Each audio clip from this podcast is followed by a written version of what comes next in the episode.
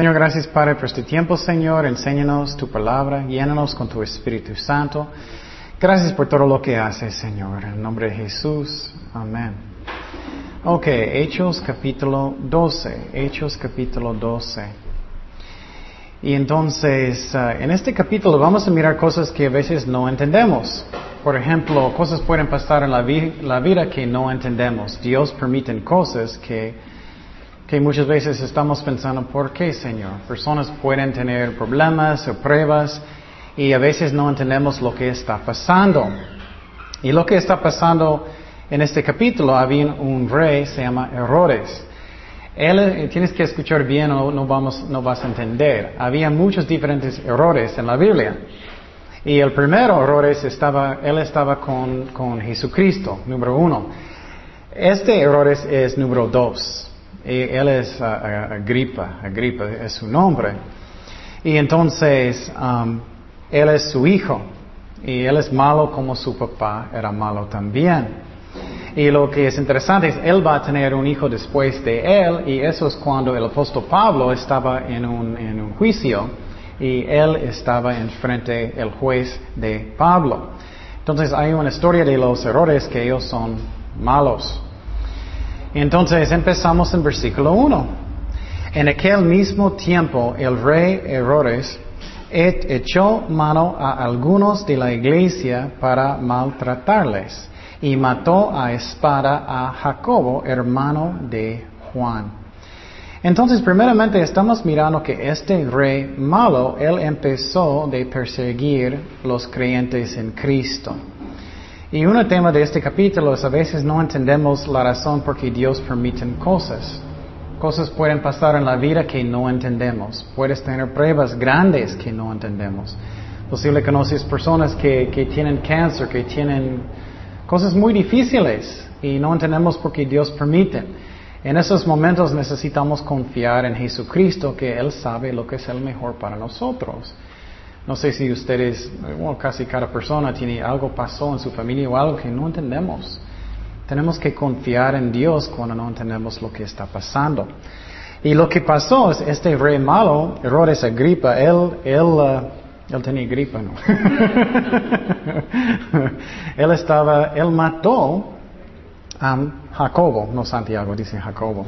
Y entonces es, es muy raro que Dios permitió que alguien va a matarlo. Y a veces eso es lo que no entendemos. ¿Y quién era este? Él era un apóstol. Y Dios permitió que alguien mató a él uno de los apóstoles. Y vamos a conocer el poquito, porque cuando lo lees rápido, no mete en la mente. Vamos a Marcos 1.16. Marcos 1.16. ¿Quién era este apóstol Jacobo? Hermano de Juan. ¿Quién era él que murió? Jacobo. Mateo 1.16. Perdón, uh, perdón, Marcos, Marcos, soy viejito. Marcos 1.16.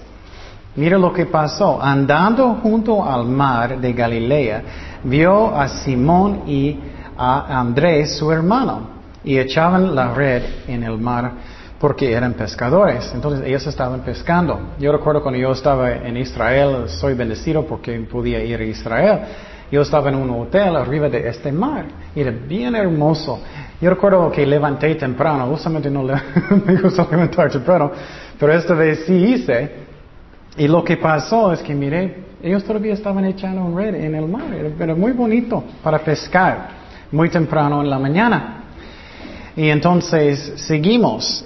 Y, uh, uh, y luego, y les dijo Jesús, venid en pos de mí y haré que seáis pescadores de hombres. Entonces Jesús miró ellos pescando y arreglando sus redes y él dijo, voy a ser ustedes pescadores de hombres como evangelistas. Y dejando luego sus redes, le siguieron. Pasando de allí un poco más adelante, vio a Jacobo. Él es el, apóstol que ellos, el rey mató y vio a Jacobo, hijo de Zebedeo, y a Juan, su hermano, también ellos en la barca, que revendaban las redes, y luego los llamó. Y dejando a su padre Zebedeo y la barca con los jornaleros, le siguieron. Qué interesante, ¿no? Entonces, ellos estaban en el mar, Jacobo y su hermano, ellos estaban ah, arreglando sus redes. Eso es el apóstol que murió. Y muchas veces cuando estamos leyendo en Hechos, oh, ellos mataron a él. Él era un hermano. Por ejemplo, si hay alguien en la iglesia y, eso pasa en, lugares como China, lugares que son difíciles, ellos matan a la gente. Y vamos a mirar otro ejemplo cuando miramos a Jacobo otra vez. Vamos a Mateo 17, 1. Mateo 17, 1 al 3. Mateo 17, 1 al 3.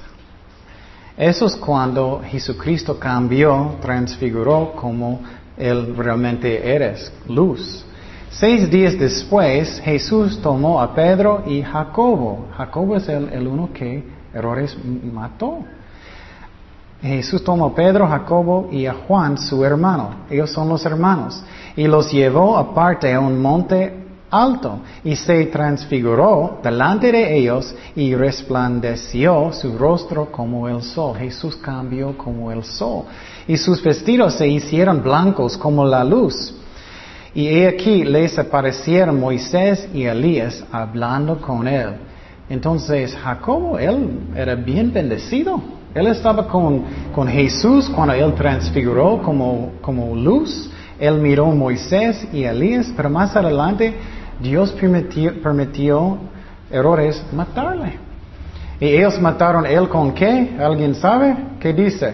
Vamos a regresar a Hechos 12. Hechos 12. Versículo 2. Ellos mataron él con qué? Con una espada. Eso es fuerte, ¿no? Con una espada. Y creo que ellos cortaron su cabeza. Entonces, Juan quedó. Su hermano, ellos mataron. Y muchas veces no entendemos por qué Dios permite las cosas. En, tiempos difíciles necesitamos confiar en Dios y necesitamos mirar la cruz. Pero Él era uno de los apóstoles.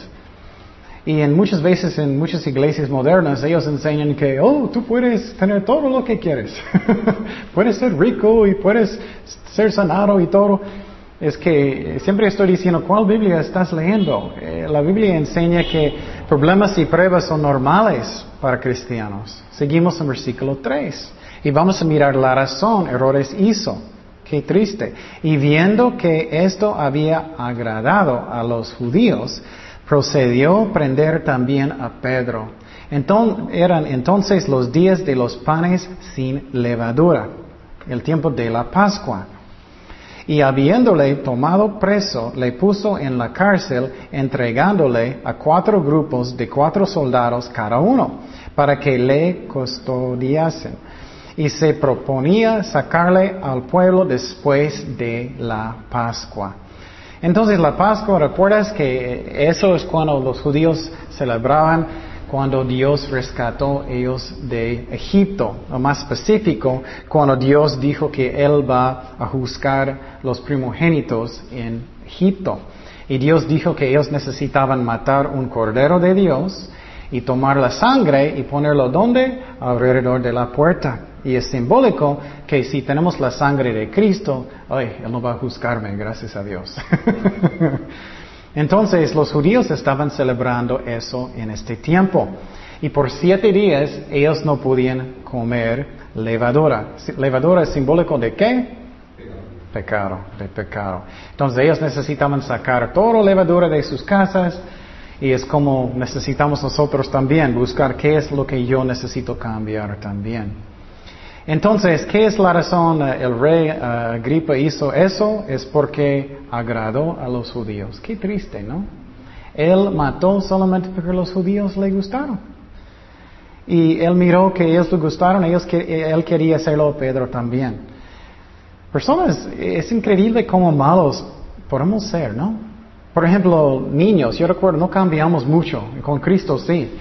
Pero recuerdas que en, la escuela, en primaria, lo que sea, en la prepa también, es que muchas veces la manera que personas pueden ser populares es que, como, como tratar a alguien malo, ¿no? Mira él, y burlando de alguien. Y ellos, y él es lo mismo, él quería ser popular. Y qué triste. Y Dios dice que no debemos vivir tratando de ser popular, tratando de ser amado por la gente, que hacerlo por Dios solamente. Vamos a Gálatas 1.10. Gálatas 1.10. Mira lo que dijo Pablo de eso. Él no buscó para ser popular. Él quería ser lo que dice la Biblia. Gálatas 1.10. Dice, pues busco ahora el favor de los hombres o el de Dios, o trato de agradar a los hombres, pues si todavía agradará a los hombres, eso es increíble. Mira lo que dice, no sería que siervo de Cristo. Entonces, si yo siempre estoy pensando, oh, yo quiero ser popular, quiero que personas me quieran, que me aman, y no estás pensando en lo que Dios quiere, dice que no puedes ser un siervo de Cristo. Pero Herodes Agripa, él quería ser popular y él estaba persiguiendo la iglesia. Y qué triste es eso. Entonces Pedro ya está en la cárcel. Ellos pusieron él en la cárcel. Y ellos tenían tanto miedo, eso a mí es increíble si piensas. En capítulo 5, en capítulo 5 Dios rescató los apóstoles de la cárcel también con un ángel. Y ellos pensaban, oh, vamos a poner más, más personas para guardarlos, más soldados. ¿Crees que puedes guardar un, un, un, cárcel si Dios quiere sacarlos? Claro que no. Pero ellos pusieron 16 soldados, cuatro soldados cada horas. Y entonces, qué increíble, ¿no? Entonces, Pedro estaba dentro y como ellos hicieron en esos tiempos, ellos tenían un soldado en un lado y otro en otro lado con cadenas. Y entonces, él estaba en la cárcel y no había una manera de escapar. Y eso es otra cosa que quiero decir, es a veces sentimos, no hay remedio, estoy, tengo problemas tan grandes, no hay remedio, yo no puedo escapar, tengo tantos problemas. Dios tiene una manera. Él le gusta ponernos a veces en problemas que no podemos escapar para ayudarnos. ¿Qué pasó cuando los judíos estaban huyendo de Egipto? Ellos estaban corriendo, corriendo, corriendo hasta que ellos llegaron a qué? El mar. y en vez de confiar en Dios, ellos eran uh, quejando, ¿no? y Pedro está en una situación que, que no, no, no hay manera de escapar, pero Dios, ¿qué hizo con el mar? Él abrió. Y los judíos pasaron. Y entonces seguimos en versículo 5, en Hechos 12, Hechos 12, 5. Así que Pedro estaba costeado en la cárcel, pero la iglesia así, hacía sin cesar oración a Dios por él. Entonces, mientras él estaba en la cárcel, había muchos hermanos en una casa orando, Señor, Señor, ayúdale, ayúdale, sácale de, um, de la cárcel. Pero es chistoso, vamos a mirar que ellos no tenían mucha fe, ellos no tenían mucha fe. Pero vamos a ver que Dios es fiel, aunque a veces no tenemos mucha fe, Dios es fiel. Él guarda sus promesas. Seguimos en versículo 6. Dice, y cuando Herodes le iba a sacar, eso es muy interesante, muy interesante a mí. Herodes iba a sacarlo para matarlo. Muchas veces pensamos, ah, Señor, estás tarde, estoy orando, estás ayudándome, ¿dónde estás? Pero quiero decir que Dios nunca está tarde, nunca está temprano, siempre llega ¿qué? A tiempo. Entonces, muchas veces somos impacientes, Dios lo hace en su tiempo. Y cuando Él iba a matarlo, vamos a mirar lo que pasó en versículo 6. Aquella misma noche estaba Pedro durmiendo entre dos soldados, sujeto con dos cadenas y los guardas delante de la puerta costeaban la cárcel. Entonces, eso me gusta, que Pedro tenía paz. Si eso fuera ustedes, posible no vamos a estar durmiendo, ¿no? posible vamos a estar muy preocupados. Espero que tenemos paz en el Señor. Y he aquí que se presentó un ángel del Señor y una luz resplandeció en la cárcel. Y tocando a Pedro en el costado, le despertó, diciendo, levántate pronto. Y las cadenas se le cayeron de las manos. Me gusta que este, este ángel era como brusco. boom, levántate. Él es como durmiendo en la cárcel. Él es bien a gusto y el ángel llega, él le golpeó y sacó las cadenas. Y mira, le dijo el ángel, ceñete y átate las sandalias. Y lo hizo así. Y le dijo, envuélvete en, en tu manto y sígame. En esos tiempos todos traían como, como palas. él necesitaba levantarlo para que él podía correr. Y saliendo le seguía, pero no sabía que era lo que hacía el ángel, sino que ah, pensaba que veía una visión. Él pensaba, él era tan dormidito, él pensaba que era una visión. Habiendo pasado la primera y la segunda guardia, llegaron a la puerta de hierro que daba a la ciudad, la cual se les abrió por sí misma. Y salidos pasaron una calle y luego el ángel se apartó, apartó de él. Entonces Pedro volviendo en sí dijo, ahora entiendo verdaderamente que es el Señor ha enviado su ángel y me ha librado de la mano de errores y de todo lo que el pueblo de los judíos esperaba. Entonces, en versículo 6 otra vez, errores le iba a sacar. Dios siempre llega a tiempo, no antes, no después, no tarde, cuando es correcto. Entonces, finalmente, Pedro realizó que no era un sueño, y, él sabía que Dios le rescató. Pero recuerdas que, que, Jacobo, Dios permitió él a morir. Y él mató a él. Y cuando estamos en pruebas grandes, necesitamos poner nuestros ojos en quién? En Jesucristo. Si estoy pensando en Él, yo puedo tener paz. Vamos a Isaías 26, 3. Isaías 26, 3.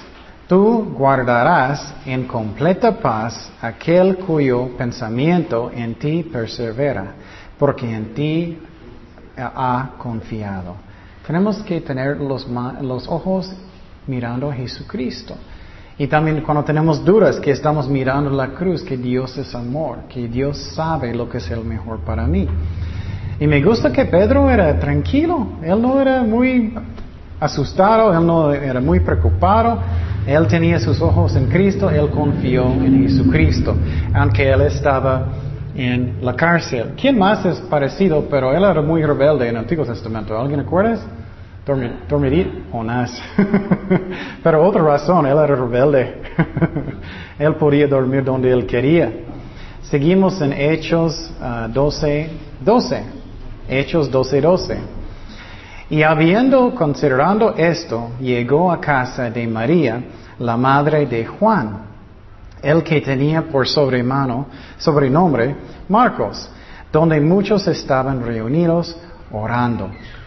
Entonces ellos tenían una junta de oración, ellos tenían una junta de, oración, ellos estaban orando por Pedro, que Dios va a rescatarlo.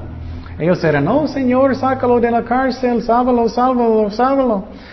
Y mire, vamos a mirar lo que pasó. Cuando llamó Pedro a la puerta del patio, salió a escuchar una muchacha llamada Rode. Me gusta ella mucho. Mira lo que ella va a hacer. La cual, cuando reconoció la voz de Pedro, de gozo no abrió la puerta, sino que corriendo adentro dio la nueva de que ah, Pedro estaba a la puerta. Y entonces, eso es bien chistoso. Esa muchacha, Pedro está afuera tocando en la puerta. Y creo que hay soldados que estaban buscando a Pedro. Él está tocando en la puerta y me gusta que él no está asustado. Él está tocando en la puerta. Él no está preocupado. Una muchacha viene. Ellos todos estaban orando que Dios va a sacarlo. Y era tan animada, lleno de gozo. Ella se fue sin abrir la puerta. Y él todavía estaba afuera tocando. Y creo que los soldados estaban buscándolo. Seguimos. Um, ¿Dónde estaba? Oh. Y ellos le dijeron, estás loca. Mira, ellos no tenían nada de fe, nada de fe. Estás loca.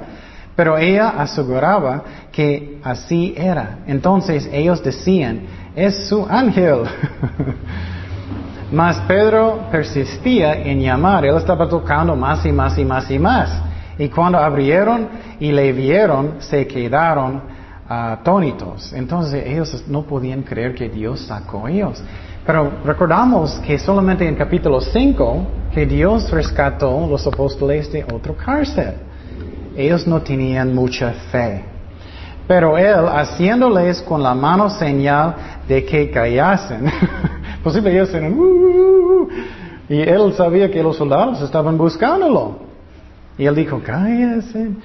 Les contó cómo el Señor le había sacado de la cárcel. Y dijo, haced saber esto a Jacobo y a los hermanos. Y salió y se fue a otro lugar. Entonces, esta casa también era de María, la mamá de Marcos, Marcos que escribió el libro de Marcos, para que sepas, el Evangelio de Marcos. Y entonces Pedro estaba tocando, esa muchacha lo quita, ella vino, él no, ella no abrió la puerta porque era tan animada. Pedro, lo que me gusta es que todo el tiempo él no asustó. Él no asustó, los soldados iban a venir, pero él solamente quería que dar las noticias. Él solamente quería dar las noticias y él se fue a otra parte. Si eso fuera, fuera nosotros, creo que vamos a estar corriendo o lo que sea, pero él estaba lleno de paz de Dios. Y eso me gusta. Él dijo, él dijo, tienes que decir a Santiago eh, las noticias de lo que pasó, que Dios me rescató. Y eso me gusta. La otra cosa que es muy interesante, escucha esta parte muy bien porque es muy importante. Eso es la última vez que vamos a escuchar del apóstol Pedro. Um, solamente una vez más en capítulo 15. Solamente una vez más. Y posible Dios uh, usó a Pedro poquito menos. Es posible porque no escuchamos más de él solamente una vez más. Y eso es muy importante porque en nuestras vidas Dios quiere usarnos. Pero en el principio muchas veces Dios puede usarnos, pero más adelante ya no. Por ejemplo, en la vida de Saúl, en, el rey en el Antiguo Testamento, en el principio él tenía mucha humildad. Dios podía usarlo mucho. Pero más adelante él no quiso obedecer a Dios y ¿qué pasó? Dios no podía usarlo mucho. Eso es muy importante porque tenemos que mantenernos que Dios puede usarnos. Tenemos que hacer eso. Y la pregunta viene, ¿por qué Dios permitió que Dios sacó Pedro de la cárcel, pero, pero Jacobo, él, mató con, una espada? Otra vez, tenemos que confiar en Dios cuando no entendemos lo que está pasando. Uno de los mejores ejemplos en la Biblia es, es el ejemplo de Job. ¿Qué pasó con Job? Ay, Dios permitió a Satanás tentarlo mucho, ¿recuerdas? Dios permitió a Satanás sacar todo su dinero, todas sus posesiones, todo. Sacar su familia, mató su familia, todos. Entonces, en ese momento, él podía decidir, yo voy a confiar en Dios o yo voy a enojar con Dios. Yo voy a confiar que Dios sabe lo que es el mejor o yo voy a alejarme de Dios. Y vamos, vamos a Job 1.20 para mirar lo que él hizo. Después de las noticias que él perdió toda su familia, todo su, su dinero, todas sus cosas. Y es un ejemplo bueno. Job 1.20 al 22. Dice, entonces Job le levantó y rascó su manto y rasuró su cabeza y se postró en tierra y adoró. Y dijo, desnudo salí de vientre de mi madre y desnudo volveré allá. Jehová dijo, y Jehová quitó, sea el nombre de Jehová bendito. En todo esto no pecó Job. ¿Cuándo es cuando pecamos? Cuando estamos acusando a Dios de no ser bien. Ni atribuyó a Dios despropósito alguno. Entonces, sí, piénsalo, si tú fuera el hermano de Jacobo y Dios permitió que alguien mató, vas a confiar en Dios o vas a enojar con Dios. Eso es muy importante que entendamos que Dios sabe lo que es el mejor. Y también quiero decir que es muy importante que tenemos doctrina buena. Es una de las razones que estoy enseñando en la clase de teología, porque muchas veces personas tienen doctrina mala y cosas malas pueden pasar en su casa, en su familia, y no entiendes, porque algunas iglesias dicen, no, todo va a estar bien y rico y todo, pero no, problemas son normales, son normales. Y uh, y quiero decir también que solamente Dios va a permitir lo que es el mejor para nosotros. Cuando Jesús fue golpeado y él estaba enfrente de Pilato, vamos a mirar lo que dijo uh, Jesús a él. Vamos a Juan 19:10. Jesús estaba enfrente de Pilato antes de su crucifixión. Entonces le dijo Pilato, a mí no me hablas, y él está hablando con Cristo. ¿No sabes que tengo autoridad para crucificarte? ¿Y que tengo autoridad para soltarte? Mira lo que dijo Jesús. Ninguna autoridad tendrías contra mí si no te fuese que dara de arriba por el Padre. Por tanto, el que a ti me ha entregado mayor pecado tiene. Entonces nada puede pasar conmigo si no es la voluntad de Dios. Gracias a Dios. Vamos a Isaías 54, 17. Isaías 54, 17. Isaías 54, 17 dice, ninguna arma forjada contra ti prosperará y condenarás toda lengua que se levante contra ti en juicio. Esta es la herencia de los siervos de Jehová y su salvación de mí vendrá, dijo Jehová. Entonces, Dios solamente va a permitir lo que es el mejor para nosotros. Finalmente, algo que es muy importante. Algunas iglesias enseñan si algo malo va a pasar contigo, que tienes pecado. Eso no es cierto. No siempre cuando tienes pruebas y problemas que tienes pecado. algunas iglesias van a decir, ¿qué hiciste? tienes pecado, tienes que arrepentir. Eso pasó con Job también. A veces sí es la verdad, a veces tenemos pecado y necesitamos arrepentir. Pero con la vida de Job, él era bien justo, ¿no? Él era bien siervo de, siervo de Dios. Entonces tenemos que ver que no siempre la causa es pecado, no siempre es. Y entonces seguimos, regresamos a Hechos 12, versículo 18. Hechos 12, 18. Luego que fue de día, hubo un poco aboroto entre los soldados sobre que había sido de Pedro. Los soldados, la verdad, tenían miedo, tenían miedo. Vamos a mirar por qué. Más errores, habiéndole buscando, buscado sin hallarle. Después de eh, interrogar a los guardas, ordenó llevarlos a la que a la muerte para matarlos. Después descendió de Judea a, Cesarea y se quedó allí. Entonces los romanos, ellos tenían miedo. La razón es porque si tú estás guardando a alguien um, y ellos pueden escapar, la ley de los romanos es que tú vas a tener la, pena. Tú vas a tenerlo. Entonces ellos iban a matar a, Pedro, entonces él dijo, ok, ustedes necesitan morir. Seguimos en versículo 20. Y Herodes estaba enojado contra los de Tiro y de Sidón. Eso es otro tema. Él estaba enojado con dos ciudades en el norte de Israel, arriba. Pero ellos vinieron de acuerdo ante él y soberano Blasto, que era camarero mayor del rey. Pedían paz porque su territorio era abastecido por el del rey. Entonces lo que pasó es que las, ciudades de, ah, de, Tiro y Sidón, ellos um, solamente podían comerse y Israel va a darles su, comida. Entonces ellos tenían miedo. Entonces ellos usó este, uh, este persona, Blasto, como política para que ellos van a, él va a ayudarles a hacer buena relación otra vez con el rey Herodes. Y vamos a mirar cómo ellos hicieron eso. Ellos usaron la política. Seguimos en versículo 21. Y un día señalado, errores, vestido de ropas reales, se sentó en el tribunal y les arengó. Entonces él tenía como ropa que era como plata.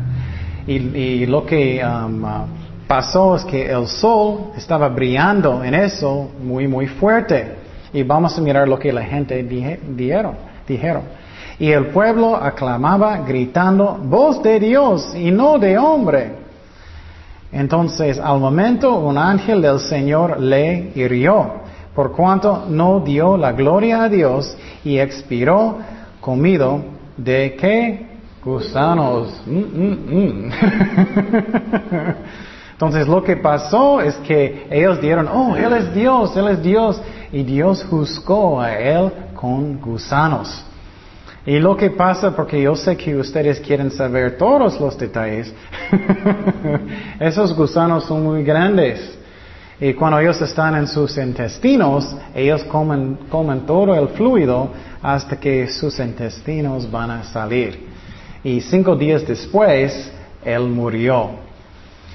Y uh, algo que es muy importante que, que no aceptamos como él hizo es la gloria de Dios.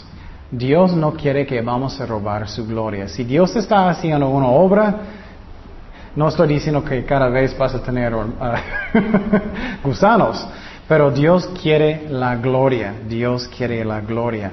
Y no debemos uh, aceptar la gloria de, uh, de personas. No debemos aceptar elogios de las personas. Si ellos dicen, oh, tú eres tan espiritual, tan bueno, y tú, sí, sí, gracias. no debemos aceptarlo, porque llega al cabeza y van a subir y vas a tener mucho orgullo. La gloria es solamente para Dios. Y si Dios está haciendo cualquier cosa, debemos dar el crédito. Vamos a primero de Tesalonicenses 2.5. Primero de Tesalonicenses 2.5.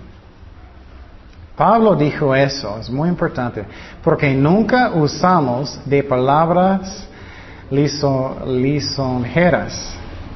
Como sabéis, ni encumbrimos avaricia. Dios es testigo. Entonces él dijo, no usamos palabras lisonjeras. Y eso tenemos que tener mucho cuidado. Eh, personas pueden engañarte muy fácilmente si tú vas a aceptarlos.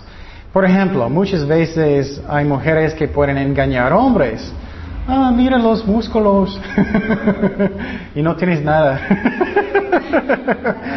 oh, mira qué guapo que tú eres. Oh, mira lo que haces. Oh, tú eres tan inteligente. Y, el hombre es, mm, sí, es la verdad. Y entonces pueden engañar y puede ponerte en una trampa. Tenemos que tener mucho cuidado. Y, los fariseos, ellos trataron de hacer eso con Jesucristo. Vamos a Mateo 22, 15. Mateo 22, 15.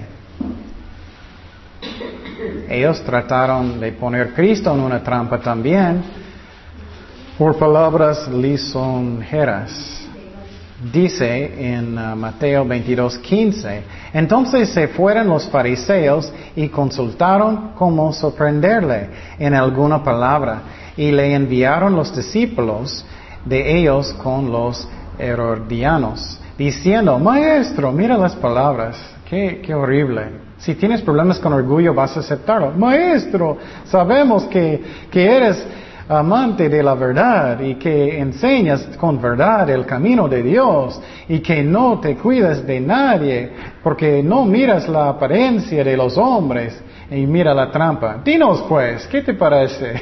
¿Es lícito ah, dar tributo a César o no? La trampa. Pero Jesús dijo, conociendo la malicia de ellos, les dijo, ¿por qué me tentáis hipócritas? Qué fuerte, ¿no? Qué fuerte dijo Jesucristo.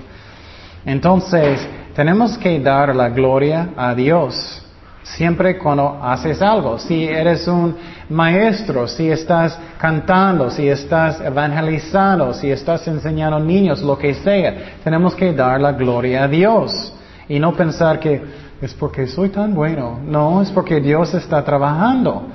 Vamos a 1 de Corintios 4, 7. Primero de Corintios 4, 7. Y eso es muy importante porque Dios quiere seguir usándote. Pero cuando tu cabeza llega a un, un grande basquetbol, ya no puede tanto. Primero de Corintios 4, 7. Mira lo que dijo Pablo. Él dijo, ¿por qué? ¿Quién te distingue? ¿Por qué tú piensas que tú eres mejor que otras personas? ¿O quién tienes que no hayas recibido. Él dice, tienes un don de Dios, es un don, no mereces nada. Y si lo recibiste, ¿por qué te glorías como si no lo hubieras recibido? Entonces Él está diciendo, ¿por qué tienes un grande cabeza? ¿Por qué estás lleno de orgullo? Dios te dio un don y, y es de Dios, no es de ti. Finalmente vamos a Mateo 5, 16. Mateo 5, 16 que dice, Mateo 5, 16 dice, así alumbre vuestra luz delante de los hombres, para que vean vuestras buenas obras y que glorifiquen a vuestro quien Padre que están en los cielos. No para que ellos van a glorificar nosotros. Por ejemplo, si tú vas a, salir de evangelizar y Dios hace algo grande, no, no debemos regresar y decir, y, uh, yo, yo tenía las palabras, ya, yo tenía todo. ya estudié mucho y ya, yo, yo sabía, yo sabía. ¿Es ¿Estás dando la gloria a quién? A mí, no a Dios. Ya vienen los gusanos. Tenemos que dar la gloria a Dios. Bueno, regresamos a Hechos 12, 24. Hechos 12, 24. Dice, pero la palabra del Señor crecía y se multiplicaba. Y Bernabé y Saulo, cumplido su servicio, volvieron de Jerusalén, llevando también consigo a Juan, el que tenía por sobrenombre Marcos. Entonces lo que pasó es que aunque era persecución en la iglesia, la iglesia creció, aunque ellos mataron a Jacobo. ¿Qué es la razón persecución es bueno por la iglesia? ¿Alguien sabe? ¿Qué es la razón? Quiero que ustedes piensen. ¿Por qué persecución es bueno por la iglesia? Nos causa que nos acerquemos al Señor. Eso es muy bueno, es que nos causa uh, que vamos a acercar, acercar, a Dios más. La otra cosa que pasa... ¿ah? ¿Qué qué? Puedes crecer más. Puedes crecer más, madurar, eso sí es cierto. Ajá. ¿Perdón? Nos unimos más. Eso es muy bueno, vamos a unir más, eso sí es muy bueno. Ajá. Más coronas para aventarlas allá. Más coronas, eso está bien. una, una razón también es porque puede quitar los falsos de la iglesia. Muchas veces la iglesia está llena de personas que no quieren realmente seguir a Dios. Pero si ellos saben que hay un soldado que está afuera, ellos no van a estar. y también miramos aquí otra cosa que pasó, es que Bernabé en versículo 25, Bernabé y Saulo, ellos que ellos cumplieron su servicio. Eso es muy importante. Es posible que no vamos a cumplir lo que Dios quiere que vamos a hacer. Tenemos que cumplir lo que empezamos. Vamos a segundo de Timoteo 4.5. Segundo de Timoteo 4.5. Dios tiene un ministerio por cada uno de nosotros. Posible tú pienses, no soy tan importante, no, no soy nadie. Cada persona es importante y tenemos que cumplir lo que Dios nos mandó de hacer. Segundo de Timoteo 4.5. Pablo está hablando con Timoteo. Timoteo era el pastor en dónde? En Efesio. Pero tú sé sobrio en todo, soporta las aflicciones, pruebas, problemas, haz obra de evangelista y que cumple tu ministerio. Entonces Dios quiere que vamos a cumplirlo y que, eh, que vamos a ser fieles. También miramos aquí también que Marcos se fue con Bernabé y con, uh, uh, con Pablo. Y vamos a mirar que, Bernabé y Pablo van a pelear más adelante. Sí, a veces hay pleitos en la iglesia, aunque es triste, a veces hay, porque somos personas. Pero más adelante vamos a mirar eso paso. Entonces, en este capítulo es muy interesante que Dios permitió a Jacobo ser matado por la espada, pero Pedro Dios rescató. Y la otra cosa que quiero decir, aunque la gente no tenía tanta fe, Dios todavía rescató a Pedro. Dios es fiel. Y en estos tiempos, cuando no entendemos lo que Dios está haciendo, tenemos que confiar en Dios.